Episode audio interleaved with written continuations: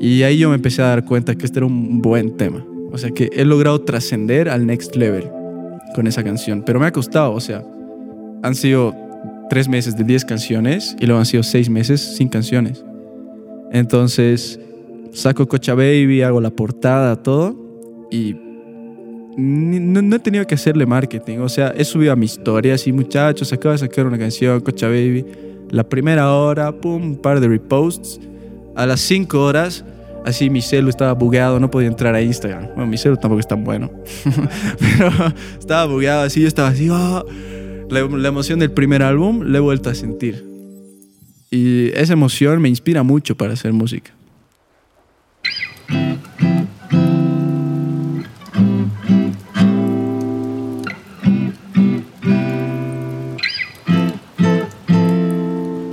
Hola, ¿qué tal amigos y amigas que escuchan Equilibrium Podcast? Mi nombre es Luis Muñoz y mi trabajo es conversar con personas valientes, emprendedores, ultra creativos, deportistas de alto nivel, artistas y maestros espirituales para que ustedes puedan inspirarse, relajarse y abrir la mente.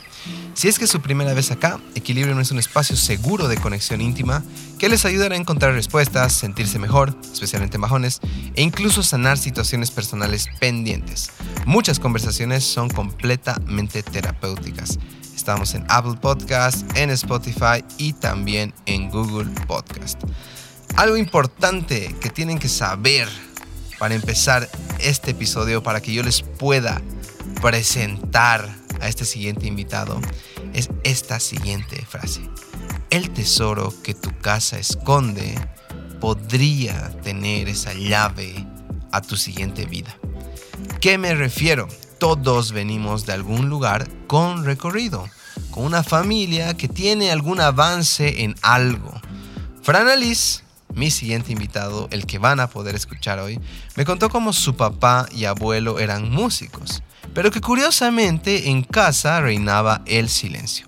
Un día, después de encontrar una guitarra eléctrica blanca hermosa en una caja del armario, todo cambió.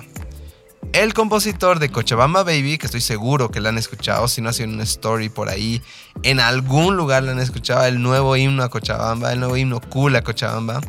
Bueno, este compositor que se llama Fran Alice es un chico de 20 años que de alguna manera siempre quiso estar cerca de algún instrumento, primero en colegio con su banda, luego aprovechando la pandemia ¿no? y su tiempo, y el resto es historia. Fran es un chico original, divertido y con demasiado potencial. Una perspectiva propia que tengo de esta entrevista es las ganas que él tiene de mostrar lo que tiene al mundo, ¿no? Una cosa es no tener talento o no saber qué hacer y simplemente no hacerlo. Pero creo que un gran castigo contra uno mismo es tener talento, reconocer tus capacidades y habilidades y quedarte sin hacer nada.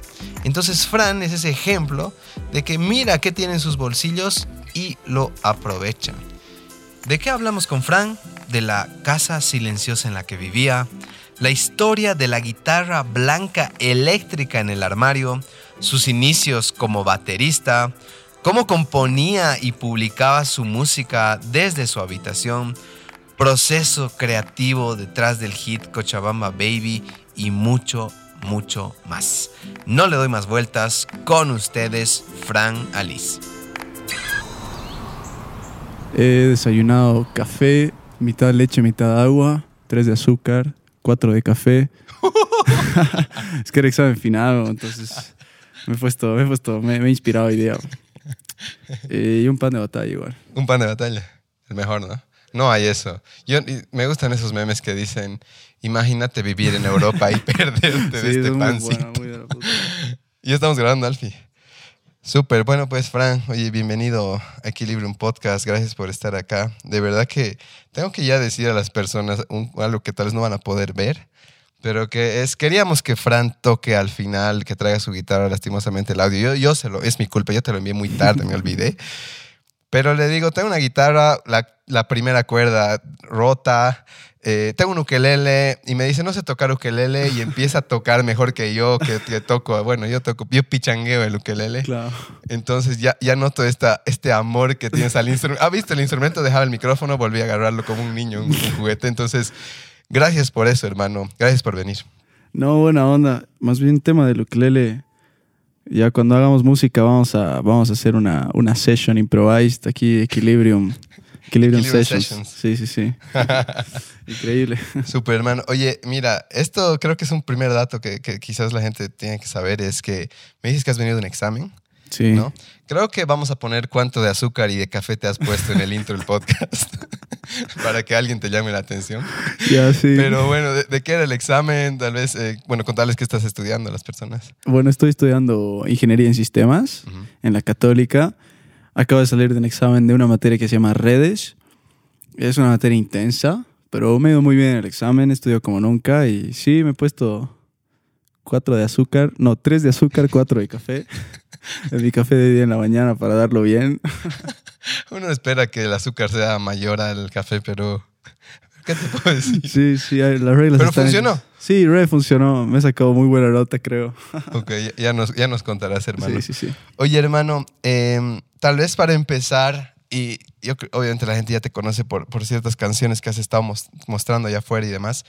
em, ¿En qué tipo de hogar tú te has criado? ¿Cómo, eh, no sé si es- te has criado con tus papás, papá, mamá, abuelos, pero sí me gustaría saber un poquito tu origen. Ya, eh, yo me he criado en una familia ejemplar, diría yo. Ejemplar. Mis papás están, mi- mis papás están casados, eh, son personas felices, son personas sabias igual. Tengo dos hermanos, soy el hermano del medio. mi papá hace música, mi abuelo por parte de mi mamá hace música. Tengo varios familiares músicos, digamos. Entonces, por genética, medio que mis hermanos y yo tenemos buen oído, pero en mi casa no se hace música. ¿no? No. O sea, como que somos gente que tiene buen oído, pero no hay mucha música en mi casa. Como que en mi casa siempre ha sido todo muy, muy estricto. Mis papás son muy estrictos, digamos, con el tema del orden y también incluye estar callado en la casa. O sea, en mi casa no se puede hacer mucha bulla. Es parte de las reglas de la casa. Sí, sí, sí. Y además yo en mi casa soy muy callado. Casi no les hablo a, a mi familia. O sea, los requiero, digamos, pero Ujú. no hablo, casi no hablo. Me siento y observo. Entonces sí me creo así, en silencio, Escuchando. escuchando, aprendiendo. He vivido aprendiendo, sí. Entonces sí, tranqui, digamos. He tenido una muy bonita infancia. Tengo un hermano mayor, una hermana menor. Ok. Todo bien. Cuando piensas en tus papás, eh, ¿qué sac Bueno, obviamente me dices de papás músicos, supongo que de papá músico sacas esa parte, pero si puedes pensar en, en lecciones o alguna frase, algo que siempre te dicen, siempre es rico saber cómo educan las personas y algo que se nos queda. Entonces, ¿hay alguna frase o enseñanza que tienes bien marcada de ambos? O sea, cada uno por separado me refiero. Ah, ya. Bueno, mi mamá siempre me ha enseñado a hacer lo que yo quiera. O sea, me ha dicho, tú tienes que hacer lo que, lo que tú quieras hacer. Y nadie ni yo te puede decir qué hacer, ¿me entiendes? O sea, eso siempre se me queda de mi mamá, que me ha enseñado a que tengo que tener mi propia iniciativa y que tengo que vivir por mi propia cuenta. Y mi papá me ha enseñado que, bueno, siempre me, siempre me lo va diciendo que no importa lo que haga, lo tengo que hacer bien. Entonces, bajo esas dos mentalidades, digamos, me han criado. Ok. ¿Qué crees que hay detrás de este silencio en casa, papá músico y demás? O sea, ¿cómo lo interpretas hoy? ¿Y qué pasaba, vamos a decir, en ese Fran creciendo, que obviamente escuchaba música, tiene esta influencia, pero al mismo tiempo tiene este lado contrario de silencio? Eh, bueno, es interesante porque yo los primeros 14, 15 años de mi vida nunca había hecho música. No sabía que tenía talento para hacer música hasta que un día estaba en mi casa y escondido en uno de los roperos del cuarto de mi hermana menor, que no existía en ese entonces, encuentro una guitarra eléctrica blanca en una caja Parece de, una película. esta. en una caja de madera así enorme y yo me quedo así como que tenemos una guitarra eléctrica Blanca. blanca, sí, increíble.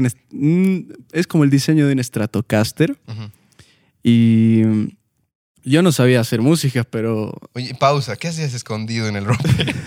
¿Qué ha pasado? es que era un niño raro, o sea, vivíamos en un departamento y no hay mucho, no hay mucho que hacer, he vivido ahí toda mi vida. Y no me acuerdo, era niño, digamos, y siempre veía esta caja de madera enorme, digamos. Yo cuando era niño pensé que era un cuadro en una caja. Ya. Y un día, por obra del Señor, abro la caja y una fucking guitarra, man. Una guitarra eléctrica, así, increíble, con todas sus cuerdas, con un cable. Y um, le digo a mi papá, encontrar una guitarra. Y mi papá, "Ah, sí, es mi guitarra. Cuando tenía 20 años me la compró. Hay otra, me dice. yo, ¿what? Hay otra más. Hay otra guitarra. Y me saco una acústica, una Yamaha así, hermosa. Y yo. Y bueno, ahí como que mm, empecé a. No sé por qué las guitarras me llamaban la atención. Mm. Y empecé a pajarear, digamos. Y mi mamá me vio y me dijo: No, entra a clases. Vacaciones, entras a clases de guitarra. Entró, entró a clases de guitarra. Y ahí aprendí un poco. He estado un mes en clases. He odiado las clases. ¿Qué pasa? ¿Por qué has odiado? He odiado totalmente las clases porque era tarea, era feo, era feo. Para mí la guitarra era como un juguete. Y las clases era, no sé, era feo. Hasta mi profesor de música, que es una persona reconocida nomás en la industria de, de Cochabamba, que lo veo en varios eventos.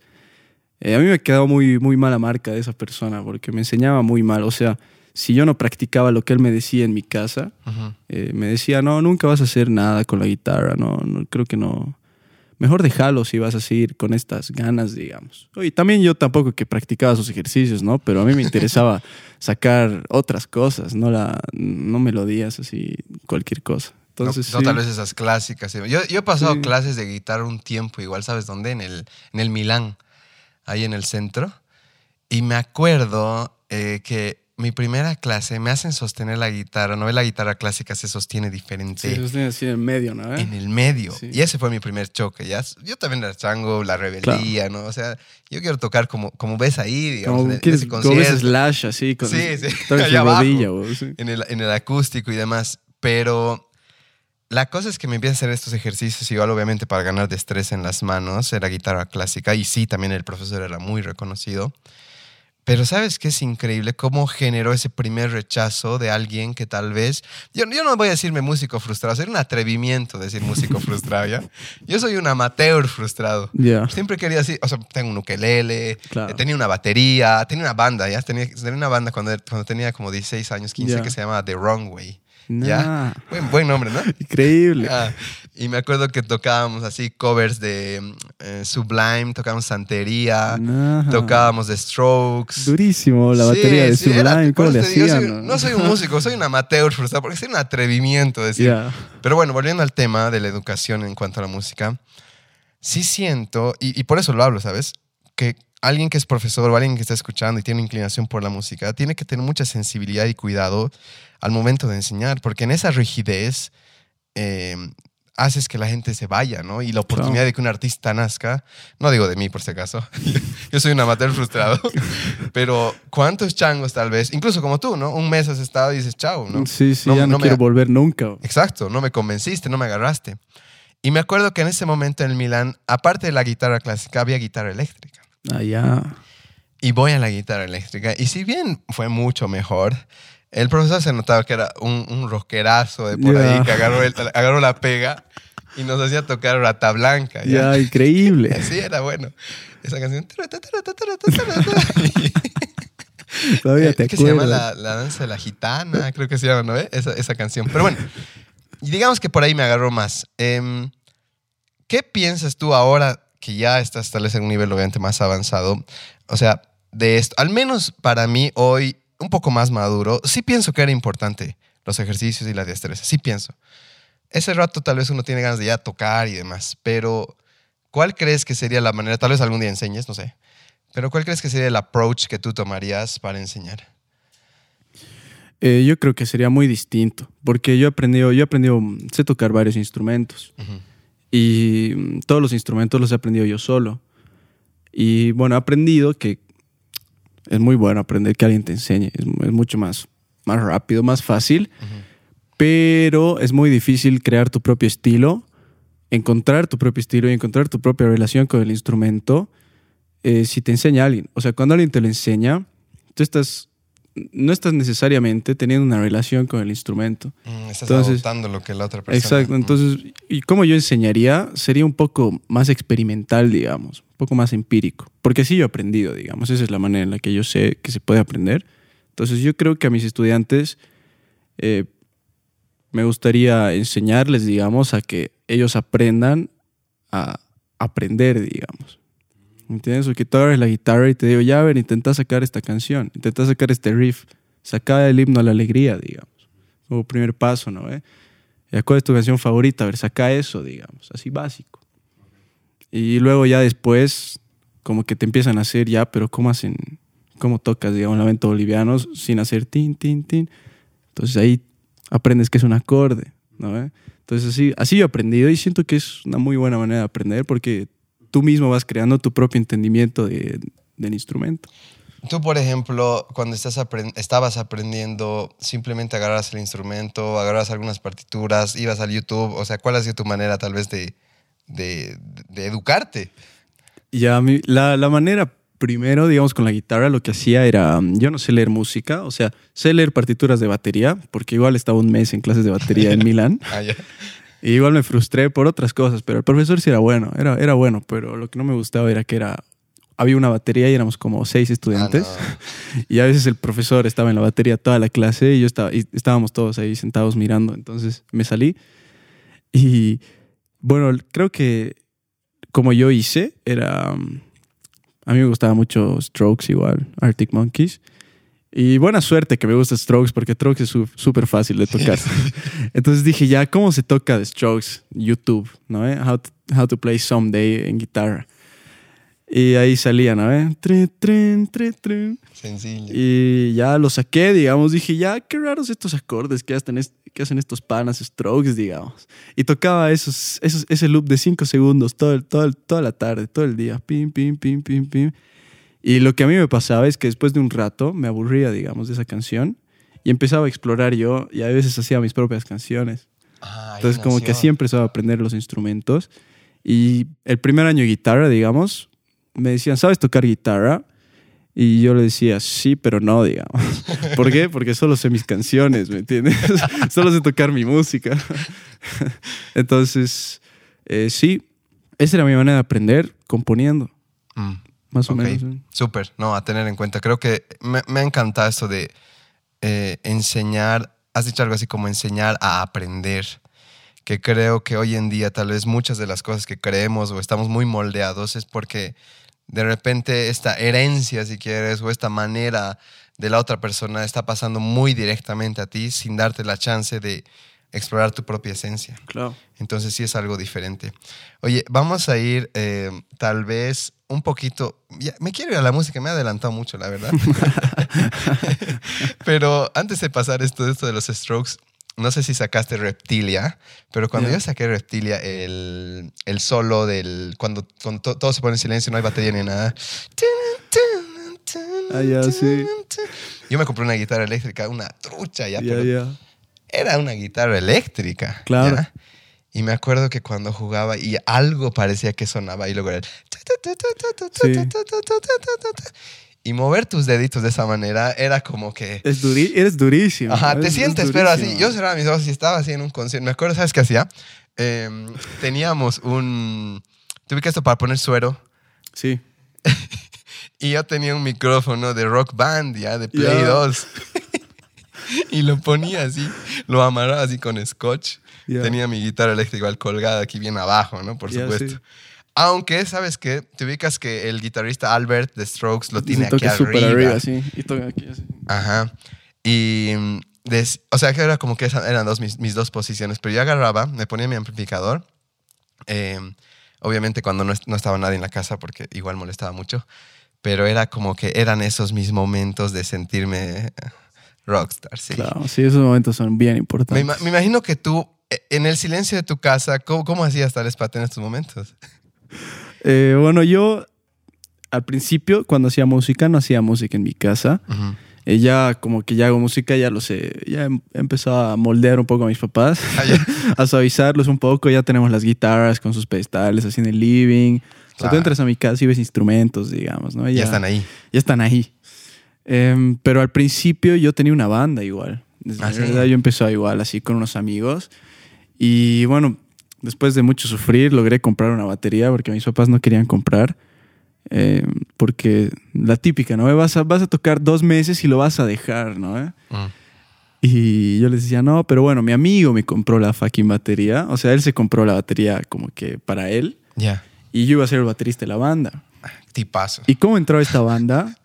Estaba en el cole y unos panas estaban hablando de hacer una banda, mis amigos que sí, sí sabían hacer música. Ah, ya. ¿En qué cole estás? En el Tiki. Ah, en el Paya. Tiki. Sí, sí, sí. Ah, iba a decir Laredo, pero vaya. No, en el Tiki. Me gusta. Y, y un, y uno de los changos dice, ya, pero nos falta batería, nos falta un baterista. Y yo no sabía tocar ningún instrumento en ese entonces. Y les ya, yo soy baterista. 100% confiado así. Y ellos, ah, ¿sí? Y yo, sí, sí, sí. ¿13 años, más o menos? ¿14? Tenía 14, sí. Ah, ya. Estaba en segundo de secundaria. Ah, ya. Y sí, sí, sí, obvio, obvio. Entonces me dice, ya ensayamos este día. Y yo, ya, ahí tienen batería, ¿no? Sí, sí, sí, allá, buenísimo. Ahí tienen baquetas igual. Sí, sí, sí, ya, increíble. Esa tarde llego a mi casa y le he dicho a mi jefe, tengo que entrar a clases de batería, jefe. Tengo que entrar a clases así ahorita. Ahorita. Entonces he entrado a Milán. Ah, así fue He como entrado un mes y paralelamente estaba empezando los ensayos con la banda. Y mis amigos también eran changos, tampoco eran cracks. Claro, no se daban Claro. tanta cuenta, voy a decir. Claro, no, no, ni se enteraron. Y, y- y llegamos y yo les pregunté qué canción íbamos a tocar y me dijeron Seven Nation Army. Y yo dije, ya, Seven Nation Army. Tremendo. Entonces, para ensayar, yo me sentaba al lado de mi cama, agarraba mm, dos baquetas, porque ya me había comprado baquetas, y golpeaba la cama y hacía. Y me ponía unos papeles debajo de mi pie y usaba de bomba, entonces simulaba una batería. Entonces aprendí las canciones y me encantaba la batería. Y empecé a tocar full batería. Y a veces estaba en la batería y tocábamos Reptilia igual, tocábamos esas rolas. Y yo me las sabía súper bien porque me encantaba. Tenía un amigo que era el bajista, igual se las sabía súper bien las canciones, pero los dos guitarristas nunca se aprendían las canciones. O sea, a veces se las aprendían, digamos, sí. Pero a veces cuando eran muy difíciles, como lo de Reptilia, ¿no? Que son dos guitarras, el Sí, sí, sí. y luego el encima de eso, Exacto. y el bajo es. Y entonces a veces ellos se quedaban, nos quedábamos todos mirando, esperando a que puedan hacerlo. Y en ese tiempo yo aprendí a tocar guitarra por verlos tocar y les dije, a ver, préstame la guitarra, voy a intentar y si me sale. Has cagado. Cambio. Has- has cagado. Y entonces así aprendió guitarra Ujú. y he aprendido a hacer música fuera de mi casa, digamos. Esa era la, la pregunta, digamos, como que hacía música en la sala de ensayo, que era en la casa de un amigo, que ahí tenía batería, tenía ampli, tenía todo. Yo en mi casa no tenía ampli, tenía una acústica, digamos, y la eléctrica que me servía para practicar en cama. silencio. Y tenía mi cama, exacto. Sí. Ok. Am, hablando, vamos a irnos tal vez a una profundidad y a ver, si- a ver cómo me respondes, pero cuando empiezas a, obviamente, querer ser parte de esta banda, a nivel colegio, a nivel adolescente, ¿dónde estabas tú antes de la música? ¿Era como que para ti estar fácil en el grupo de amigos o más bien era como, no sé dónde encajar y demás? Obviamente es parte de todos, ¿no? Obvio, sí, sí, sí. Pero tú, ¿dónde estabas? ¿Qué, qué estaba pasando antes tal vez de la música? Yo estaba en un curso eh, donde era un re buen curso. Como que todos eran amigos en- entre los del curso. Y mm, tenía, yo tenía, digamos, mis, mis cuatro o cinco amigos cercanos, pero también era parte de todo el grupo. Y, o sea, tampoco era, digamos, no me gustaba mucho estar así en, en el spotlight, porque en mi cole hay mucho, mucho careteo, digamos. Mm. O sea, es, es- está bien implantado, especialmente en mi cole. Es, es muy importante todo lo de las clases El sociales, estatus, ¿no? el estatus. Eh, a mí no me importaba mucho y mis amigos cercanos me juntaba con gente que no les importaba mucho, pero igual era parte. Eh, entonces sí, era un pana, digamos, que no era muy conocido, pero me conocían por el hecho de estar en el tiki. Entonces, sí, todo normal, mi vida era tranqui, no salía mucho de fiesta, no me gustaba tanto. E Igual yo era, era el más chiquitito de mi curso. Ujú. Era, así chiquitito, usaba lentes. De pura, de pura buena suerte nadie me hacía bullying. El día de hoy no te lo explico. sí, sí, sí, no sé, yo me hubiera hecho bullying a mí mismo, la verdad. Pero, pero sí me iba bien en el cole, tenía buenas notas, eh, me iba bien en la programación. Ah, ya desde Entonces, ahí. sí, desde niño me gustaba la materia de computación, me encantaba, siempre estaba así súper adelante. Y entonces yo desde niño sabía que quería estudiar sistemas. Ah, ya. Güey, mi mamá es jefe de carrera de sistemas en Nacato. Ah, sí. ¿Qué se llama? Se llama Wendy Arteaga, Wendoline. No me digas. Sí. No me digas. Sí. Tu mamá es la, la, la, la majiste- No puedo creer, Sí. yo la amo a tu mamá. sí, es mi jefa. ¿En serio? Sí, es mi mamá. No puedo creer, ¿cómo es la vida tan pequeña? Sí, es muy, es muy este mundo pequeño, tan pequeño. sí. De verdad que yo a tu mamá, imagínate, eh, vamos a ir ahora un poco a mi historia para casar con la tuya ya. Em, yo entro a civil el 2009, entro a ingeniería civil en la católica. Y dentro de la malla de civil, sabes que tienen las opcionales y demás, ¿no? Y yo entré, si no me equivoco, primera materia con tu mami, eh, herramientas de la computación o intro a progre entré con tu mamá, Ya. ¿ya? Y no, yo la amé y siento que ella igual me quiere, ya le vas a Ya. preguntar de mí. No sé si le has dicho con dónde estás viniendo. Eh, no, no, no le he Ah, dicho. dile. le voy a decir. Sí, sí, sí. Y ya de entrada fue claro, yo venía de la Salle y en la Salle la verdad es que hay buen nivel. Entonces, de alguna manera yo tenía como facilidad para, para estar ahí y hacer las cosas. Y no, no quiero decir resaltar, pero sí de alguna manera darle tranquilidad al docente, ¿no? Hay alguien que sabe, no está como que está haciendo patalear. Claro, sí. Y después, voy a irme a mi historia más adelante. Yo también programé un buen tiempo ya. Ya. Y me acuerdo que mi hermano me decía, tienes que hacer estructuras de datos, si no me Sí. equivoco, que tu mamá daba. No se sigue dando. Sigue dando. Y mi hermano me hacía ir obligado ya a estructuras de datos, ¿ya? Claro, él, él programa en iOS y él quería que mi cabeza empiece a funcionar diferente, porque para eso es estructuras de datos, para que Sí. realmente eh, algo dentro tuyo empiece a funcionar diferente. Y me acuerdo que yo iba a las clases de tu mamá y, y iba de oyente y tu mamá me dejaba igual, Yo sí. eh, hace años. Y, y de verdad que tu mamá tiene una energía tan linda. Qué loco que estás acá. Porque de verdad que, que yo siento que ella ha sido una de las... Me no es de mi carrera ni nada. Bueno, yo no, no hago nada con civil hoy en día. Pero sí ha sido de los docentes que hoy en día veo en la calle y te ubicas cuando te- te- quieres que esa persona te vea. sí. Hay dos tipos de personas en la- Sí, en la sí. calle que recuerdas, ¿no? Las que las conoces y no quieres que te reconozcan, no quieres saludar. Y hay esas personas que están a dos cuadras y las has visto y de alguna manera quieres, existo de nuevo, Sí, ¿no? sí, Por si acaso sigo vivo. Entonces, qué loco, qué, qué loco este cruce de historias por acá. Sí, sí, sí. Oye, hermano, y cuando piensas, obviamente hoy estás iniciando en ambas, de alguna manera, en la música y en sistemas. ¿Cómo lo ves? Eh, ¿Has planificado, has dicho, o simplemente voy a improvisar a ver qué pasa con mi carrera y mi carrera musical y mi carrera Ya. eh, in- sistemática, ingenieril? Claro. Pucha, es que yo en el cole, digamos, me gustaba harto la música y me iba muy bien. O sea, yo me di cuenta que hasta mis amigos músicos, yo sin saber, les podía enseñar algo. Ah, ¿Ubicas? Como que tenía un amigo que tocaba guitarra desde muy joven y yo solo con escucharlos tocar les podía decir, oye, menas, así, a ver, préstame la guitarra y les podía dar tips, digamos. O sea, me, me di cuenta que tenía al- algo ahí medio, medio, medio firme, ujú. Pero sabía que, o sea, no quería hacer música con mi vida en ese entonces. Ay, ay, ay. Es cuando todavía quería hacer sistemas. Entonces entro a la U, pasa un año y recién, o sea, pasa un semestre, ha entrado la cuarentena. Mm, Y en la cuarentena estaba así aburrido todo el día en mi casa. Y he dicho, ya, a ver, haré mis propias rolas. O sea, estoy aburrido, no tengo nada que hacer. Me iba bien en la U, me iba muy bien al principio antes de hacer música. y he sacado el primer EP un, EP, un EP de cinco canciones que he hecho así en mi compu, he grabado con mi celu, así en mi casa, digamos, porque no se podía salir. Claro.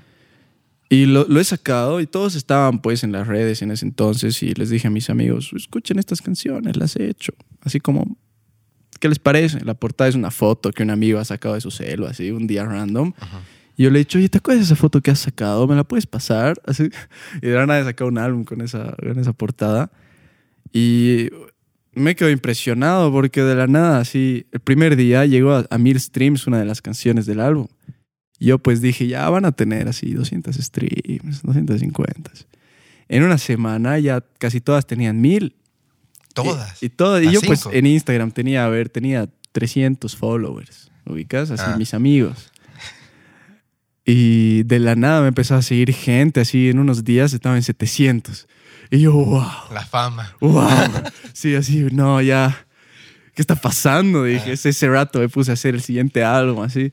Entonces... Hay que trabajar. Sí, sí, sí, sí, exacto. Más likes. Entonces, entonces, como que empecé a hacer música y ahí me empezó a dar cuenta que tal vez sí quería hacer música con mi vida. Pero también me gusta mucho el área de sistemas. O sea, que está medio que... Entonces estoy ahí haciendo los dos. me gustaría mucho más triunfar en la música, Mm, porque sé que pase lo que pase, medio que en sistemas me va a ir bien.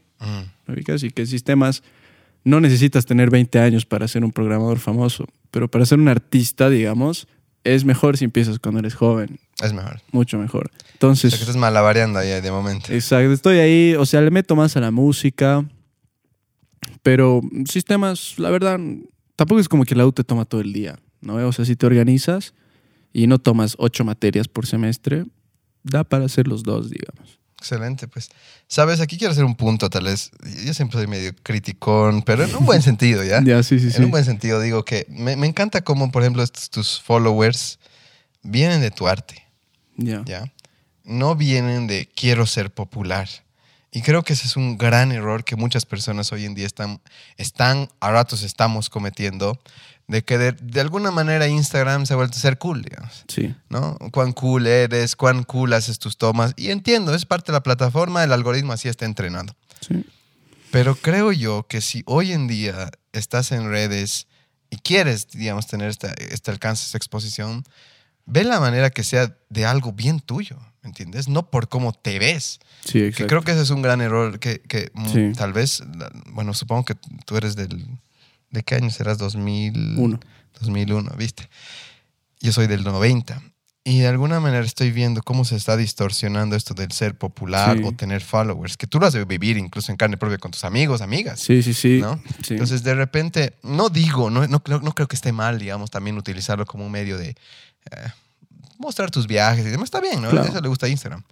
Pero creo que hay que tener, hay una línea bien delgadita en esa compulsión, tal vez, de creer que porque tu Instagram tiene followers, vales, Exacto, sí. ¿no? Ya, ya vales. Hoy, hoy hay una identidad virtual, definitivamente. Sí. Y si quieres crecer tu identidad virtual, creo que el mejor camino es mostrar tu esencia, que en este caso, vamos a decir, una especie de, de coincidencias maravillosas, pandemia, aprovechar Sí, sí. Cosas de la vida.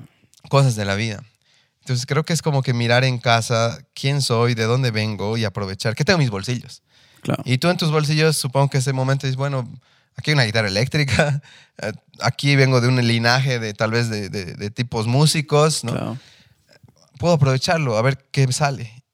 Yo creo que, bueno, ahora ya digamos, ya tengo 4000, 4000 algo en Insta, en TikTok igual he llegado a hartos, pero ese, ese nu- nunca ha sido mi goal, Mm, nunca es mi goal eh, tener millones de followers. Obviamente sí quiero ser famoso, pero no es, no quiero ser famoso por el hecho de ser famoso. mm, Quiero ser famoso porque quiero vivir de la música. Y para vivir de la música requieres que mucha gente escuche tu música. exactamente. Entonces a mí lo que me importa es que mucha gente escuche mi música, que le guste y que vaya a los conciertos. Entonces, si tú quieres si tú quieres ser popular en Insta, en TikTok, en lo que sea, ponte yo yo TikTok, hago tic- he empezado a hacer TikToks y mis monthly followers en Spotify pues, han subido a un montón, o sea, estoy así al lado de los artistas, a mis contemporáneos, digamos, de, de la música boliviana. Estoy ahí medio que por encima de ellos haciendo menos esfuerzo, porque en sus redes ellos tienen los revideos, tienen la Republi, Mm, tienen todo, pero fallan en, en- en el punto más esencial. Tú eres artista, tú eres creador de contenido y la gente te sigue porque tú les ofreces algo. O sea, si, si tú me sigues a mí y te gusta mi música, estás ganando que cada vez que yo saque una canción, cada vez que yo subo una historia, porque no subo historias así de, wow, hoy estábamos aquí, tal, haciendo tal. Subo historias como que, oh, escucha esta canción, ¿qué te parece? ¿La saco? ¿No la saco? O sea, te ofrezco algo. Tú, tú te entretienes, ganas algo viendo, viendo, viendo, viendo ese perfil. Entonces, como que creo que lo más importante es tu contenido, tu arte. Si haces buena música, mm. Eh, se promociona No sola. distraerte, ¿no? Con, Exacto, otras- no, con no, estas no. tendencias y demás. Sí, sí, no distraerte tanto en, en, en- en la, en, la- en la- en que te sigan, en... La farándula. Porque hay, hay, digamos, hay, Mm. hay, hay muchos, no voy a decir nombres, pero hay artistas, yo conozco artistas, digamos, que se lo componen su música, pagan publi en Instagram, tienen así 20 mil seguidores, pero tú en tu círculo preguntas y nadie los conoce, Mm, o nadie, o nadie es fan de verdad. O sea, dicen, ah, sí, la ubico, digamos, pero nadie conoce su canción, nadie se sabe la letra de su canción. Eso. Eso Entonces es mejor tener mil seguidores Mm. y que de esos 1600 te sigan de verdad, a tener 15.000 y que te siga nadie, ubicas. ¿Qué está pasando mucho eso? Que pasa mucho, que Ah. sube cuentas con 15.000, 20.000 suben y tienen así 20 likes en sus fotos. Sí, sí, no, esto del TikTok igual inflado, que justo hace poco puse y me llegaron los, los defensores de TikTok Sí. y puso este tipo, yo compartí, ¿no?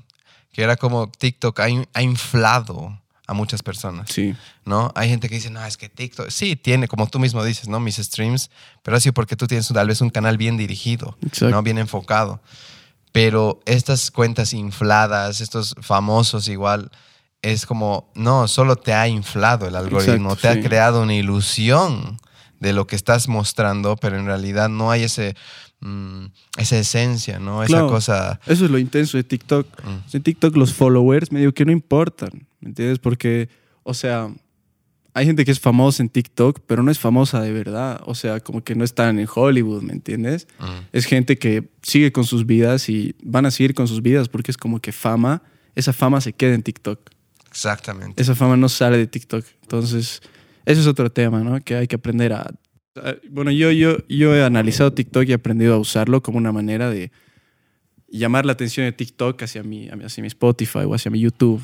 Claro. Eh, eso es lo bueno de TikTok. Es como un lugar donde solo ves historias, o sea, solo ves videos de cinco, bueno, hay, hay de más largo, ¿no? Pero con un video que te llegue a 200 mil views y de esos 200 mil que a 5 mil les interesa, Se va en Spotify. se van a Spotify y estás hecho, ubicas. Claro, ¿no? Y de alguna manera así es como yo llegué a ti. O sea, Claro. realmente no sé qué rato o... Ah, ya sé.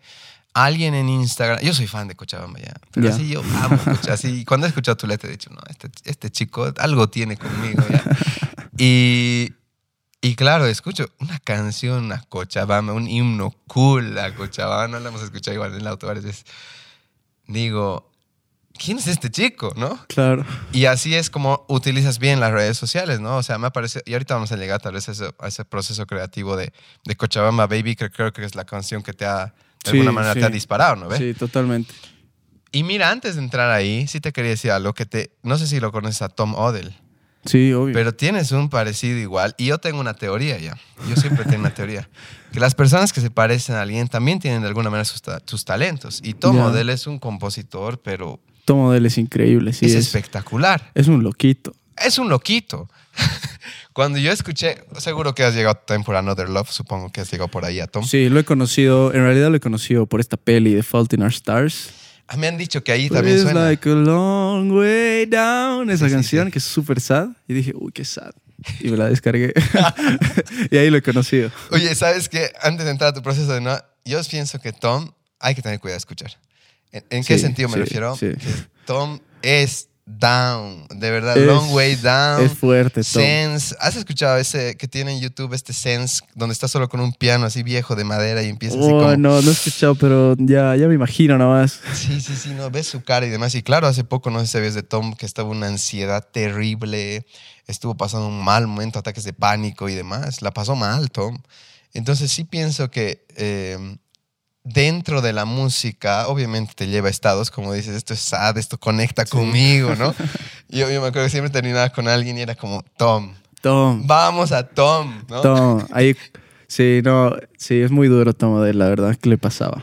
Sí, no, no, pero imagino que estos rasgos, no sé, esa es mi teoría ya, pero siento que tiene, personas que tienen rasgos similares tienen talentos similares. Y en ti de verdad veo un Tomcito. Solo que a vos te vamos a cuidar, ya no, no te me vayas a la ansiedad y depresión. Aquí, aquí tienes tu amigo Luis Muñoz y demás. Aquí hacemos yoga, hermano, Ya, cuando tú quieras, ¿ya? Porque realmente sí siento que ese es el también el, a ratos, el costo del artista. Sí, Entonces, vamos a entrar primero al proceso creativo porque ya me sigo alargando. ya sí. Pero cuando, ¿cómo nace tal vez Cochabamba Baby, esta canción que es tan, tan querida, eh, tan fácil de poner una story, de decir yo soy cochabambino, ¿no? Es como, creo que hoy en día igual pones una, una foto y piensas, a ver, ¿qué es esta sociedad? Y pones music, Cochabamba, sí. ¿no? Y ahora tú puedes encontrar a, a Liz ahí. Claro. Pero antes, dame un segundo, porque ahora queremos contarles algo a los oyentes de Equilibrium. Y ya volvemos. Interrumpimos la transmisión habitual para darte un mensaje. He estado recibiendo maravillosos comentarios de los episodios de Equilibrium y estamos súper, súper agradecidos contigo por escucharnos y colaborar en expandir nuestro mensaje. Al ser oyente de Equilibrium, pongo mis manos al fuego a que te encantará hacer tu trabajo interior con nosotros. En el club de lectura adquirirás el hábito de leer un libro por mes fácilmente. Además de aprender, podrás expresar tu opinión con libertad y lo mejor de todo, al menos para mí, abrir tu mente al escuchar perspectivas diferentes a la tuya de un mismo libro. Todo eso mientras nos tomamos un delicioso chocolate caliente en Cowork Café. En nuestros workshops tendrás la oportunidad de hacer el trabajo interior a mayor profundidad, acompañado de personas como tú a través de dinámicas divertidas, emocionales, mentales y también físicas. Que conocerte a ti mismo sea prioridad estos últimos seis meses del año. Y finalmente, el trabajo interior no podría estar completo sin utilizar tu cuerpo. Tu cuerpo es un medio de sanación la práctica milenaria del yoga recibe a sus estudiantes exactamente donde están. Deja de preocuparte si no eres flexible o fuerte, porque justamente eso es lo que ganarás acá.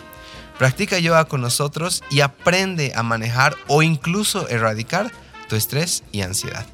Estoy seguro que alguna de estas tres lindas actividades te ha resonado y te animo a ver, a pausar este podcast dirigirte al link que tenemos en la descripción y escribirnos para pedir información sobre nuestro club de lectura, nuestros increíbles workshops o tal vez nuestros módulos de yoga. O mejor aún, los tres. Nos encantará poder conocerte y servirte. Que nuestros servicios te permitan hacerte cargo de ti mismo y ser tu versión más auténtica. Gracias por tu tiempo, te esperamos. Ahora sí, continúa disfrutando de Equilibrium Podcast. Seguimos. Entonces, ¿cómo ha nacido esto? Y, hay un, obviamente hay un amor a Cochabamba, a la ciudad y demás. Em, mi hermano, bueno, ¿cómo ha nacido Cochabamba Baby? ¿En tema musical o en tema ideal, digamos? Ambos. Ya, en tema musical, Cochabamba Baby es la primera canción que he escrito de, después de los primeros dos EPs. Después del primer EP, eh, después de este shock que te dije, yo estaba así, wow, que Qué, qué, bonito y qué fácil. Todo se me dio muy fácil con el primer álbum. Qué bonito, las canciones he escrito en una semana en el EP. Me ha tomado una semana componer, grabar, producir y sacar el, el primer EP. Porque yo realmente no pensé que lo iba a sacar. Porque yo lo hice así como pum, pum, pum, lo hago así, ya está terminado ya. ¿Qué hago con estas cinco canciones que están aquí? Las saqué. Y salió muy bien. Y luego dije, ya voy a hacer otro y seguro le voy a ir el doble de bien hice el otro álbum eh, con canciones mucho más complicadas, mucho más elaboradas. Y bueno, mi habilidad en producción mi conocimiento musical en ese entonces era limitado. Y mm, no salió tan bien. Mm. El, el, segundo álbum son muy buenas canciones, pero la gente, digamos, como que no ha subido tanto a sus historias, la gente no escucha tanto ese álbum. Mm. Entonces, Después de ese álbum he dicho, ya, creo que me ha apurado demasiado. Porque después del primer álbum, un mes después ha salido el segundo. Entonces he hecho, ah, creo que ha sido muy rápido. Creo, o sea, creo que estoy trabajando muy poco las canciones. No, y si tú las escuchas, están bien. O sea, o sea no están bien, pero son bien escuchables, digamos. Están en Spotify, ¿verdad? Sí, sí, sí. Y, musicalmente es, son buena, es buena música, digamos. Pero aprendí una lección y dije, ya, a ver, y he sacado 12 EPs de 5 canciones. En un tiempo de 3 meses he sacado 10 canciones. Y la gente como que ya sabía que hacía música. El primer álbum ha sido la sorpresa de que ah, hace música. El segundo álbum ha sido como que, ah, ya más canciones. Mm. Entonces yo dije, ya para la tercera canción, ya no quiero que sea menos que el segundo álbum. ¿Entiendes? Quiero que sea mucho más. Y dije, ya tengo que escribir otro álbum. Entonces empecé, empecé, empecé y no no me salían cosas que me convencían. Me salían cosas al mismo nivel que los dos anteriores álbumes. Y un día estaba así en una fiesta y estaba así pasado de tragos. Pasadísimo de tragos. No pasadísimo, pero estaba chistoso. y llego a mi casa porque esa época yo re salía de fiesta. Uno de mis mejores amigos se llama Diego Montesinos, DJ Sucre. Y él en ese entonces y hasta ahora toca todas las fiestas. Y yo con él entro a todas las fiestas, ubicas. Como que yo no era muy de, de, de los relas, de comprar cosas, pero con el sucre entraba a todo lado gratis, así hasta la madness. Ya.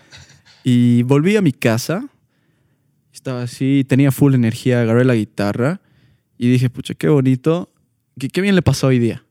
Qué bien le pasó hoy día y qué bien le pasó este año. Y mm, mi hermano estaba en, se había ido de intercambio a Bélgica. Y a veces hablábamos y me decía, pucha, sí, a veces extraño las cosas de Cocha. Y me decía las cosas de Cocha que son buenas, que tú a veces cuando vives acá no valoras, digamos, que mi hermano valoraba por haberse ido. Me decía, pucha, sí, viejo, eh, la cultura es muy, es muy bonita en Cocha, o sea, la gente es muy abierta. Eh, el hecho de que todos se conozcan, a veces es malo, digamos, pero es bueno. O sea, es También una- tiene su luz. tiene, tiene su re luz, o sea, tiene su re buena cosa. No sabes la comida, lo rica que es en Cocha. Aquí en Europa, en Bélgica, no es lo mismo. O sea, hay comida rica, pero no es como la comida en nada, No es como la comida en Cocha. Obviamente Bélgica tiene sus cosas y todo, ¿no? Pero en ese entonces yo dije, "Buah, qué bonito Cocha. Estoy, estaba agradecido de, de ser de Cocha. Y mm, tenía estos acordes. Y eran unos acordes raros. Era un esquema de acordes que yo nunca había usado para componer. Ay, Y mm, ha sido la. Como que he empezado con el, con el verso. Y no era Cochabamba Baby en ese entonces. He escrito una canción, una balada. Ese entonces una balada. Y cause anytime I feel like partying. Y ese era el coro. Tenía el coro, pero el verso era. Así era el verso. Entonces grabé la canción y mm, dije, ya, necesito una letra, necesito una letra. Y escuchaba el coro, escuchaba el coro y, y se la mandé a mis amigos y les decía, ¿qué te parece esta canción? Y todos me decían, "Ah, está buena, está bien. Y yo, ah, ya, sí, está buena, dicen que está buena. Cuando alguien baja así su tono, sabes que no Sí, o sea, como que me decían, ah, está bien, digamos. está- mm, está me bien". convences, hermano. Claro, pero es que también yo les mandaba así unos acordes y así yo cantaba. O sea, yo entendía, digamos. Entonces dije, ya le voy a hacer una letra. Y dije, ya, el coro, el coro trata de cocha. Dije, ya le voy a hacer una canción a cocha. Ya, ya estamos aquí. Ya estamos aquí. Le voy a hacer una canción a cocha. Y hice la canción a cocha y al principio se iba a llamar Hometown. Hometown. Hometown. Entonces grabé en mi casa todo Hometown y un día llega mi hermano, porque ya había vuelto de ese intercambio, y me dice, oye, yo tengo un amigo que ha llegado de Argentina hace poco, que, o sea, se había ido a estudiar producción, era un amigo de su curso suyo, y tiene un estudio y está buscando artistas, así para, para hacer cosas. Y yo recién había hecho Cocha Baby. Entonces voy al estudio, emocionado porque digo, "Uh, voy a grabar en un micrófono de verdad. Oh, va a estar increíble. Llego con la canción en mi bolsillo, llego, entro al estudio y yo soy medio tímido. Y peor en ese entonces, en el momento de mostrar mi música. Entro al estudio y un cuarto así lleno, ocho panas. Los panas, todos los amigos de mi hermano así. No. Todos, oh, ¿cómo es Fran? O sea, buenos changos, digamos, pero yo estaba así. Y mm, estaba, estaba en, un- en una pelea interna entre que la canción se llame Cochabamba Baby Ujú. o Hometown. Y, y el Miguel me dice, bueno, ya grabaremos algo. ¿Qué quieres hacer? Y yo, "Eh, tengo esta canción, les puedo mostrar. Le he tocado en la guitarra. Y ese, y ese, y ese ha sido el rato en el que me he dado cuenta que Cocha Baby iba a ser un, Un hit. un hit. Porque le he tocado, he terminado de tocar, he mirado hacia arriba y todos estaban así. Así como, ¿esa es tu canción? Y yo, sí, o sea, le faltan unas cosas aquí ya ubicas. Ah, sí, Y sí. ellos, La ¿en modestia, la modestia. Yo estaba re nervioso, ubicas. Y les dije, no, es que la tienen que escuchar con la batería, con todo, porque ahorita solo le tocó yo con la guitarra y, y tienen que ubicar. Y todos, wow, y el Miguel, ya la grabaremos ahorita. Y yo, tengo esto y le he pasado. Y la pista estaba muy bien, como que yo he producido la pista en mi compu. Y hemos grabado la voz. Y al grabar la voz, igual había gente en el estudio. Y ha sido la primera vez que he grabado en un estudio, con un micrófono así bien, así. Y he grabado la canción y el productor, que se llama Miguel, estaba súper emocionado. Ha dicho, qué, qué buen tema, man. Y ahí yo me empecé a dar cuenta que este era un buen tema. O sea, que he logrado trascender al next level con esa canción. Pero me ha costado, o sea, han sido tres meses de 10 canciones y luego han sido seis meses sin canciones. Entonces, saco Cocha Baby, hago la portada, todo, y no he tenido que hacerle marketing. O sea, he subido a mi historia, así, muchachos, acabo de sacar una canción, Cocha Baby. La primera hora, pum, un par de reposts. A las cinco horas, así mi celu estaba bugueado, no podía entrar a Instagram. Bueno, mi celu tampoco es tan bueno. Pero estaba bugueado así, yo estaba así, ah. la, la emoción del primer álbum la he vuelto a sentir. Y esa emoción me inspira mucho para hacer música. Mm. Entonces, Cocha Baby salió. Ha sido la primera vez que los medios, o sea, que la tele, que hemos podido encontrar atención de los medios. Y en ese entonces los medios me parecían así enormes. Mm. Y wow, qué, qué buena canción, pum, pum. Llegó a 10 mil así en un par de días y yo estaba así como que 10 mil. 10 mil. Me sentía, me sentía, Toma de él. sí, me sentía tomo de él, me sentía tomo de él totalmente. Y, y bueno, escribí otra canción en ese tiempo y bueno, eso ya es la continuación de la historia, sí. ¿Qué, qué crees? Em, obviamente, sí me puedo identificar un poco, obviamente yo no hago música, pero cuando Equilibrium tiene sus picos, de verdad que viene una especie de fama, una sensación de me conocen. Una sensación de que lo que has hecho sí, sí ha valido la pena, digamos. Exacto. Sí, sí vale la pena, sí llega, ¿no? Sí, sí lo dices como que sí, te da ganas de seguir haciéndolo. Exactamente. A un nivel personal, ¿crees que manejas bien esto de que me llaman acá, me llama este boliche, quieren que toque acá, quieren que vaya allá y demás? Eh, ¿Hoy sientes que lo estás manejando como quisieras o, o si en algún nivel dices, sí, a rato se me está, tal vez hasta mi ego, ¿no? Está como, como que atento a esto. Um, ha sido complicado un poco al, al principio, especialmente con Cocha Baby, pero también había pandemia, entonces no podía salir. Ah, sí, en en plena Entonces pandemia. todo lo he vivido a través de mi celular. Ya. Y como que a momentos no se sentía muy real. Mm. Como que a momentos decía, sea, es que al final, digamos, tener un montón de seguidores, un montón de cosas, no te cambia la vida, ¿me No, entiendes? no, sigue siendo el mismo tipo en tu Sí, sí. cuarto. Exacto, sí, sí, el mismo pana produciendo en mi compu con mis audífonos de 50 dólares.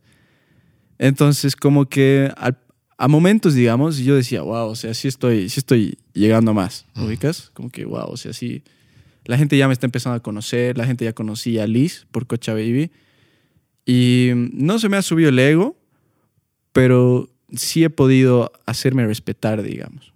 Porque en los boliches, en la tele, eh, uno, yo he aprendido, digamos, que es muy, son muy de conveniencia. Sí. Entonces, digamos, me iba bien y como que todos, ¡guau! Y ese momento es como que ya haces bien las cosas, tranquilo. Pero después de Cocha Baby yo sabía que después de, del boom, como que se iba, se iba a enfriar un poco la cosa y que tal vez los medios de la televisión ya no, iban a- ya no iban a ser tan, oh, ven a nuestro show, o ven a este boliche a tocar. Claro. Entonces dije, ya, o sea, yo sé que es un hit, pero tampoco es como que ahorita soy el mejor artista del mundo.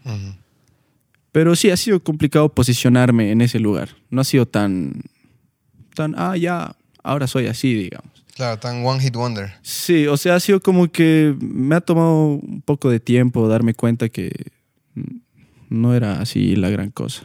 Qué bien. Justo, bueno, lo desconocí a Mike Posner. Sí, Y Mike Posner, ah, igual tiene una mega crisis, igual, ¿no? Claro. Como, yo no entiendo cómo no nos dábamos cuenta cuando escuchas I Took a Pill in Ibiza y estábamos fiesteando con nuestro puño en el aire. sí. Y, y no- yo no sé qué nos pasaba ese momento, no sé si te, pero es, la, es una canción súper triste. Es súper sad. Es súper triste. Sí. O sea, te está mostrando cuán mal está él Sí, y yo no me daba cuenta que él estaba mal. ya. ¿no? Entonces, sí es verdad que en esto de la música o del arte o a veces estas famas, ¿no? Sí tienen esta, pueden tener esta consecuencia, ¿no? Esta ilusión Sí. de que soy tal, pero en realidad al final eres el mismo tipo con tus audífonos ahí sentado en tu, en tu sillita Sí, de madera. Sí, sí, sí. Y eso es algo que, que- que uno tiene que tener bien consciente, ¿no? Entonces, oye, gracias por, por reconocerlo. Cuando tú haces música, ahora se lo crecí, ¿verdad? Sí. Bueno, ahorita contanos igual un poquito de Crecí, pero ¿qué es lo que Alice quiere decirle a alguien que escucha su música? ¿Qué es más o menos, o sea, ¿qué, qué- cuál es el fondo, cuál es la esencia de, de tu música? Bueno, en mi música, en las nuevas canciones que estoy haciendo y en las anteriores también, eh, he estado. Siempre, siempre hago música de cosas sobre mí, Ujú, especialmente las letras. Y bueno, lo que yo hago es intentar ser lo más honesto, lo más, lo más desnudo, digamos, posible. Ujú. Y, y yo, digamos, soy una persona que tiene mucha estabilidad emocional. O sea, sí me deprimo, sí me da ansiedad, pero no me- nunca me afecta. Ah. O hasta ahora nunca nada me ha afectado. He logrado tener una estabilidad. Y esto es gracias a que yo veo la vida de una manera, digamos, propia, como todos. Y la manera en que yo veo las cosas me ayuda mucho. Y me gusta mucho darle consejos, digamos, a amigos que están tristes. Y a veces les digo cosas como filosofías, digamos, que los ayudan. Y estas filosofías que a mí me ayudan las pongo en mis canciones. Mm.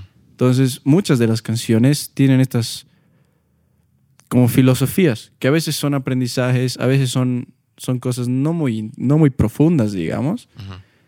Y creo que mi música es... Las últimas canciones, ahora que son, van a salir en español, eh, van a darse cuenta que son como muy motivadoras, son muy de, de, de crecer, digamos, como crecí. son muy de, de todo lo que conlleva aprender a ser feliz, aprender a, a estar tranquilo con tu realidad, eh, darte tu espacio en, el universo, digamos, no ser, no creerte demasiado, no creerte muy poco. O sea, eso yo creo que Alice es muy, muy de, muy personal, muy introspectivo, digamos. Me, me encanta eh, todo este enfoque que tienes, pero al mismo tiempo me sorprende de dónde aprendes esto. O sea, cómo tienes esta capacidad en un mundo, voy a decir, de redes sociales, de estatus y demás. O sea, ¿qué te ha diferenciado? ¿Qué has consumido? ¿O qué o serán tus, tus papás? ¿De dónde viene esta estabilidad? Porque sí me, me llama mucho la atención. Que claro, tú eres un, una un chango de 21 años, 21, 22? Sí, 20. 20. 20, 21 años, eh, con esta madurez, ¿no? Entonces, ¿de dónde atribuyes o, o qué has leído o qué has consumido para entender esto? Bueno, al principio te dije que mi casa siempre era callado. Es porque yo, eh, mi talento no es tanto en la música. O sea, yo tengo buen oído. Y, y yo lo que me he dado cuenta es que tengo un talento. Yo puedo aprender observando. Entonces, aprendo de los errores de los demás. Mm, Yo, yo rara vez me equivoco. Y cuando me equivoco, me duele mucho. O sea, me afecta un montón. Cuando me equivoco, siento que todo se me va. Entonces, intento no equivocarme. Esa es mi meta en la vida, no equivocarme. Y eso es malo, obviamente. Buscar la perfección es malo. Obviamente hay una canción sobre eso. Pero mm, como que aprend- aprendo mucho. Todo el día estoy aprendiendo. Cuando escucho música, aprendo. Cuando escucho las cosas que cuentan las personas, aprendo. Entonces, a veces veo el mundo como si yo no fuera nadie. Como si fuera un- una persona mirando todo lo que pasa e intentando entender por qué pasa todo. Entonces, esta manera de ver, digamos, el, mundo me ha, enseñado a que a veces te pasan cosas y que no te están pasando a ti. O sea, que es como más o menos... O sea, hay mucha gente que como que no ve más allá de la- las cosas que, que le pasan y que tiene muchos problemas porque no saben enfrentar las cosas de la vida. Entonces, después de ver esas personas, digo, uy, ya, o sea, qué complicado. Mientras yo soluciono en mi cabeza su problema, si eso me pasa a mí, ya lo tengo solucionado. ya tengo la entonces- receta. sí, ya tengo la receta. Obviamente me falta mucho por vivir y mucho, mucho que aprender. Sí, sí. Eh, sé que mm, hubo un tiempo, digamos, que esta filosofía me hacía muy egocéntrico. En el colegio me sentía muy superior a todos. O tal vez por eso no me hacían bullying. Porque yo sabía manejar muy bien, digamos, mm, mi vida en términos de, de relaciones, de todo. Y como me iba bien en todo, me sacaba buenas notas, iba a las fiestas que quería ir, mm, las cosas no me afectaban, como que a veces me sentía superior. Mm, Y eso, y eso es, eso es malo, eso es, eso es negativo, eso es contraproducente, digamos, para la filosofía que, con la que vivo, digamos. Y bueno, eso ha sido uno de los problemas que he tenido y supongo que soy así por la manera en que mis papás me han educado, pero no sé, tal vez ser hermano del medio es así. Conozco muchas personas que son hermanos del medio y medio que viven la vida así igual. Sabes, ahorita lo que acabas de decir sin hablar de, de yoga, de alguna manera has, has explicado esto de tomar distancia. ¿no? Has dicho, yo a ratos digo como si yo estuviera arriba mirando todo, observando. Y eso se llama básicamente meditación. Ah. Porque es la capacidad de tomar distancia de mi mente y de mi cuerpo y reconocer mi verdadera esencia, yéndonos a lo más místico, Claro. mi alma, Verte como si tú no te estuvieras viendo, digamos. Sí, sí, mi luz. O sea, estas son parte de una actuación que me ha tocado actuar, estar vivo, ¿no ve? Pero no necesito estar tan involucrado porque al final todo de alguna manera sí es una ilusión, Sí, ¿no ve? Sí. Al final me voy. sí, exacto. Entonces, ¿cómo hago? ¿Por qué necesito darle tantas vueltas a algo si al final igual me voy? Entonces puedo vivir con esa ligereza de hago lo mejor que pueda con mi vida, disfruto de mis talentos, lloro mis penas, pero no tengo que estar tan involucrado ahí. Sí, la vida no es tan importante, al final de cuentas. La vida, y voy a tomar las palabras de mi querida amiga y psicóloga y maestra de pole dance y tremenda, que cuando alguien, se- nosotros hacemos muchos procesos terapéuticos y demás Ya. en equilibrio, y alguien viene, no, es que si yo me voy de la vida de esta persona, ¿qué va a hacer? ¿Cómo va a seguir? Claro. No eres tan importante. Sí, no eres tan importante, no eres tan importante, sí. Tranquila. Sí, no. no. eres tan importante, la otra persona va a seguir. Sí, dale dos meses y vas a ver que se va a olvidar quién eres. No eres tan importante. Y creo que tú te has dado cuenta de eso y te da esa ligereza y esa energía y templanza que es muy magnética Sí. y atractiva, porque no hay una desesperación. ¿Me entiendes? Muchos de nosotros, y me incluyo mucho tiempo, creo que vivo desesperado tal vez de valer, ¿no? De hacer algo más para ser Mm. importante. Y hoy cada vez, cada vez entiendo más, bueno, yo a mis 31 años, eh, que no, no es tan importante. Sí, no. Me encanta, me encanta, ahorita donde estamos por mi departamento, me encanta estar aquí solito, me encanta estar con mi pareja, me encanta estar echados viendo una serie o agarrando uno de los libros, o sea, me encanta la simpleza de la vida porque ya me he dado cuenta que en esa búsqueda incansable, si quieres, de esa sobreestimulación que creo que hoy en día Claro, sí. cada vez más buscas algo que te estimule más, es una ilusión. Sí. No, no estamos hechos para eso. Pero bueno, volviendo ya, y tal vez nos vamos por todo lado, ¿no? Bien, volviendo al tema de la música, y, y incluso ya cerrando, que creo que ya, ya estamos ahí. Sí. Em, ¿Qué viene para ti eh, en este tiempo, no sé, este siguiente año? Así como Cochabamba Baby ha tenido este super hit, ya, ya estás proyectándote, o sea, no sé si estás pensando, em, voy a decir, algún tipo extra de, de publicidad, de, de manejo. Eh, ¿qué, qué se viene tal vez para Fran? Ya, en dos, dos, tres años acabas tu carrera, supongo, dos. Eh, sí, en, en dos años, ponle tres, digamos. Ok. ¿Cómo se ve para, para Fran estos, este siguiente tiempo? Que, que no, no quiero irme mucho, pero no sé si vamos a llegar. Claro. Difícil decir. Ah, Pero mm, quiero siempre, cada vez que saco una canción, desde Cocha Baby, he, he decidido intentar subir a- al- al siguiente eslabón en calidad musical. Y una vez que ya subo el eslabón en la calidad musical, ahí recién es cuando empiezo a buscar alternativas para subir un eslabón en, en todo lo que es publicidad. Ah, ya. Entonces, eh, ha salido Cocha Baby We Are Foreigners, que es como que el, el mismo nivel, digamos, según yo, es como que la misma era de mi personalidad. Luego han salido dos canciones que se llaman No Time y Lipstick and Cigarettes, que han sido otra era después de eso que yo, o sea, yo personalmente considero que No Time, digamos, es mucho mejor que...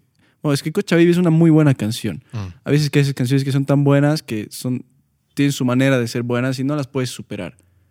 Solo logras hacer canciones que son igual de buenas, digamos. mm. Entonces, yo creo que No Time y Lipstick son dos canciones muy buenas. Y creo que lo único que les hace falta, digamos, para llegar a, a todo el mundo es publicidad. Em, pero sí, crecí, igual considero que es el, el next level en la composición. Estoy cada vez, me la paso todo el día pensando en cómo crear nuevas maneras, en qué cosas se me ocurren para hacer mi música. Y estoy haciendo nuevas canciones, estoy preparando un álbum. No sé si lo voy a sacar como álbum, porque en el tema de marketing no vale mucho la pena si no tienes muchos followers. Ujú. Entonces es mejor a veces sacar de dos en dos o de una en una. Entonces el álbum que estoy haciendo van a salir, va a salir, digamos, en todo este tiempo. Estoy, estoy, he estado haciendo canciones que son muy, Algunas son experimentales. eh, obviamente siempre, siempre, siempre que alguien escucha tu música te dice, oh, esto se parece a esta banda, ¿no? Y yo no me lo tomo mal porque es natural de la música esa cualidad, ¿no? Las últimas canciones se parece, es como una mezcla, es como si hubieras agarrado Mac Miller, Tame Impala, Arctic Monkeys y Zoe y lo hubieras así batido. Una batidora así. mm, Y, y sale así música psicodélica, rap en español, con sintetizadores así voladísimos, con riffs de guitarra buenos, con baterías cada vez mejor hechas. Entonces, estoy orgulloso, digamos. Mi, mi- mi enfoque no, no es tanto ser famoso, como les he dicho, es más hacer buena música. Además, creo que hacer buena música es el camino para ser famoso. Em, se viene buenas, se, se viene muy buena música. Se viene muy buena música eh, para enriquecer un poco la variedad de música que hay en Bolivia. En Bolivia tenemos artistas que son muy, están un poco encasillados, que no se animan mucho, que muchos artistas no se animan a salir, a experimentar. Obviamente hay, y hay muy buen talento, la verdad. He, he conocido a, al Pano Ocasional Talento, he conocido a la Bachix. Son, son gente con talento, mucho talento. Pero sí, se vienen, se vienen shows. Quiero hacer una, una gira por Bolivia, porque en coche es el lugar de Bolivia, bueno, es el tercer lugar de Bolivia donde más me escuchan. Me escuchan más en Santa Cruz y en La Paz. ¿Quién diría? Sí, dicen que nadie es profeta en su propia tierra. Entonces, sí, una, un, un tour. Además, cuando viajas te tratan de bien. Mm, Te tratan de bien, así es como que oh, está llegando el artista desde Cochabamba, ¿me entiendes? mm. Eh, cuando yo toco aquí es como que, ah, yo, yo lo conozco, este pan estaba en mi cole, ubicas. No es lo mismo, no es lo mismo porque llegar a Santa Cruz y que digan, ah, este pibe es de Cocha, ha llegado de Cocha. Mm, diferente. Es, es otra cosa, entonces te tratan mejor, incluso te pagan mejor. Y bueno, entonces se viene una gira, nueva buena música y TikTok. Sí. Súper, hermano. Mira, ¿sabes? Em, ya de entrada te digo que antes de la pandemia nosotros hicimos un evento que se llama Equilibrium Nights, ¿ya? Invitábamos a tres personas que han estado en el podcast y algún artista. En nuestro primer Equilibrium Nights estuvo el Chelo Navia, ¿ya? Uy, ya. Que tocó con su guitarra de 12 cuerdas, una cosa, sí. ¿no? Hacía vibrar todo el, todo el lugar. Y llenamos rooftop, ¿ya? Ya. Sold out.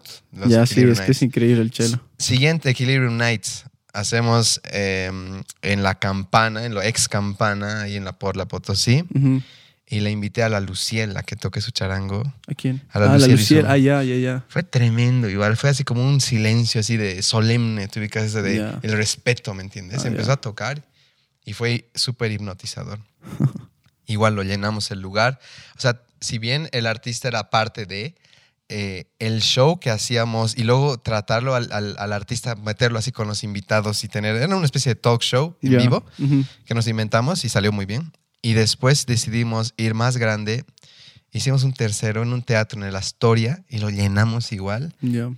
En ese caso estaba el, el Javier Jordán de invitado, estaba el Chelo Navia, lo invitamos, lo- pero no a tocar, a hablar. Y una amiga que, que es tremenda, la Dani Lazarte, y ahí lo invitamos al Callito Guerra. Ya no sé si lo Ah, acuerdas. sí, lo ubico, el de a pie. Sí, y el Cayo igual, tocó una canción que fue para, para mm, tenía problemas con su esposa y también tocó una canción para su papá, o sea, fue un momento igual, que te, que te voy a mostrar algún rato los videos, ¿ya? Pero realmente me encantaría que en el cuarto Equilibrio Nights, que igual yo tengo planeado que sea gigante, eh, que tú toques. Y luego Sería- te hacemos unas a Sería, charlar. sería muy bueno, porque yo antes tocaba con una banda. Pero por temas de diferencias personales con las personas de la banda, eh, he decidido hacerlo yo solo, todo mi show. Entonces, no sé si ubicas FKJ. No, no ubico. Y es, es un pana que tiene su como que una, un launchpad que hace loops, que hace como loops encima de pistas. Y es muy, muy fachero. Entonces, eso hago yo ahora con mi show. Ok, Voy ahí con mi guitarra, mi saxo, mi guitarra lo uso de bajo. eh, me voy a comprar un teclado. O sea, entonces, el show está bien fachero. ya. Está fachero. Lo tenemos marcado. Lo- Entonces, el lo siguiente tengo Equilibrio. Nights tenemos Sí. a Fran. Y un dato del, del Cayo. eh, yo cuando tocaba batería, tocaba con una banda que era unos señores y mi papá cantaba en esa banda. Allá. Y eran full señores rockeros, así, tatuadísimos, re buenas ondas. Y yo era el baterista. era el baterista porque no tenían otro baterista. Yo les dije, ya, yo los puedo, yo puedo ensayar con ustedes, digamos, hasta que se encuentren un baterista. Ah, ya. Y a mi papá se le ocurrió hacer esto de, una, de un concierto de rock sinfónico. Entonces le habló al, al pana del- de la sinfónica y todo. Y tuve una mala experiencia ahí porque el director de la orquesta no quería que haya nadie sin un título profesional de músico en el escenario. Y yo había ensayado las canciones por seis meses. Y mm, dos días antes del show, bueno, no dos días, una semana antes del show, yo estaba así emocionado. El primer ensayo de la banda con la sinfónica, porque es un desflow ensayar entre 100 personas. Mm, Entonces, llego así con mis baquetas, todo, con la batería así en mi, en mi auto, y veo una batería armada. no. Y entra un pan, así, el director de una escuela de música de acá que se llama EPA. Y empieza a tocar y no se sabía las canciones. O sea, hacía los ritmos. Lo que pasa en la batería es que, como no son tonos, si tú conoces una canción, medio que la puedes sacar. Pero yo me la sabía, pues, así. November Rain, sabía cada golpe de cada tambor. Me lo sabía así de memoria. Hasta ahora me la sé de tanto que le hemos ensayado. Y no, to- y no toqué. No. Terminé solo tocando así una canción, Another Brick in the Wall, que es así, un beat, toda la canción. Y dije, ya, digamos, al menos he tocado, al menos he tocado. Pero bueno, en los ensayos fue el callo. Y el, el pana que tocaba guitarra, que se llama Raúl, se, fue, se, se tomó un descanso, digamos, y, dejó su ampli encendido, con todo conectado, y estaba pues en el portal todo el sonido. Y yo me moría por tocar los instrumentos. Entonces fui y empecé a tocar una canción de Led Zeppelin, que se llama Since I've Been Loving You en la guitarra. Me bajo del escenario y se me acerca este, pibe alto y me dice, qué bien que tocas la guitarra, man. Mucho, mu- mucho sentimiento, mu- muy, bien, no lo dejes. Y El yo, yo estaba, el Cayo, yo no sabía quién era él en ese entonces, no lo dejes. Así se me acercó, yo era un niño que estaba ahí random, digamos, era como cuando así invitas, digamos, a un montón de gente a trabajar y alguien llega con su hijito. Ajá. Así me sentía yo, digas, como el hijito. Entonces el Cayo me dijo eso, yo estaba pues re desmotivado. Y mm, ese comentario me, me motivó un chingo a seguir haciendo música. Dije, wow, qué buena onda. Y peor mi papá que me dijo, ¿sabes quién es él? Y yo, no, así me empezó a contar, así me mostró su música, la música de a pie. Mm. Y quedé, wow, qué, qué buena onda, Mm. qué buena onda. Y el Cayo cantaba una canción, creo.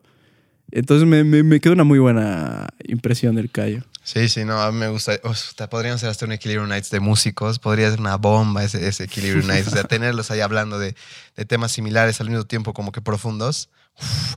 El Cayo, aparte de ser un gran músico, es una persona. Sí, es bien evangélico, creo, ¿no? sí, sí, sí. Es, es evangélico, pero es un evangélico abierto. Sí, sí, sí. ¿no? Me no es alguien, por ejemplo, el día del Equilibrio Nights, el último, éramos, o sea, estaba el, el Javier Jordán, ya no sé si lo que es al basura. Ya. Mm, No, él no. Te voy a pasar su podcast para que lo conozcas. Ese es un personaje de Cochabamba. ¿ya? y claro, tenías este personaje que no te hablaba de Dios ni te creía en Dios y al mismo tiempo tenías al Cayo hablándote Ah, de. Dios, pero en una charla armónica, Ah, ya. hermosa charla, ¿no? Hemos tenido ese momento. Entonces, sí, realmente el qué bien que lo menciones, sí, bueno. Bueno, Fran, qué, qué gusto tenerte acá. De verdad que le he pasado súper bien. Mira que habíamos tenido varios gustos iguales, similares. Y además había una vibra ahí. Tu mami y demás. No, me- no me Sí. lo esperaba esto. Pero de verdad que, que agradezco este momento. Gracias por darte el tiempo. Igual que sigas creciendo. eh, creciendo. Yeah. No, eh, metiendo la canción implícitamente. Eh, la gente te puede escuchar lado. en Spotify como Alice, ¿correcto? Como Alicia, me pueden buscar en todo lado. Solo buscan Alice o Cochabamba Baby y ahí va a salir. Ahí sale toda su música. Entonces, gracias, hermano. Y antes de irnos, bueno, queríamos saber a ver qué sale con el ukelele, a ver si, A ver qué tranza. si, si te los sostenemos el pedestales humanos. Alfi, muchas gracias. Y bueno, aquí va el Fran a ver, a ver qué se inventa y, y nada, gracias, Fran.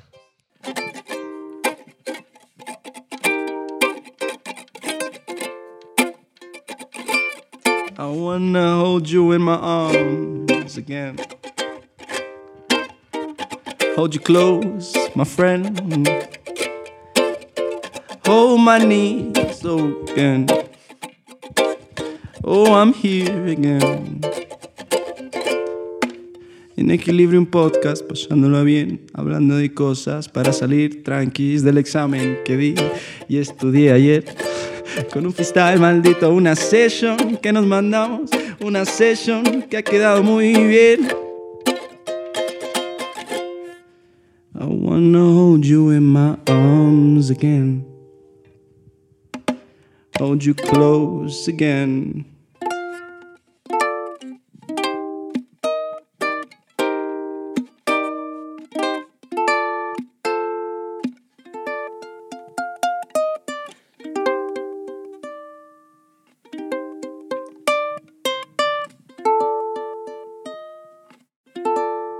Muchas gracias. no sabía cuál era el último acorde. Muchísimas gracias por haber escuchado Equilibrio. Si has llegado hasta acá, seguramente el episodio te ha encantado y te pedimos que lo compartas en tus stories para que amigos y familia también lo puedan escuchar. No olvides etiquetarnos para conocerte. También nos ayuda mucho que califiques el podcast en Spotify y Apple Podcast. Antes de decir adiós, te invitamos a leer fantásticos libros en nuestro club de lectura, a fortalecer tu cuerpo y mente practicando yoga con nosotros y también a conocer más de ti mismo a través de nuestros nuevos workshops. Toda la información de las actividades en comunidad las encontrarás en la descripción del episodio o en nuestras redes sociales. Este episodio fue grabado y editado por nuestro querido Alfie y la relajante música compuesta por J. Cocaterán. Aprecio mucho el tiempo que dedicas a escucharnos, el cariño que mandas a nuestras redes sociales y sobre todo que nos elijas para acompañarte a crear la mejor versión de ti. Siempre estoy cerca y si aún no nos conocemos, espero que lo hagamos pronto. Hasta el siguiente episodio. Namaste.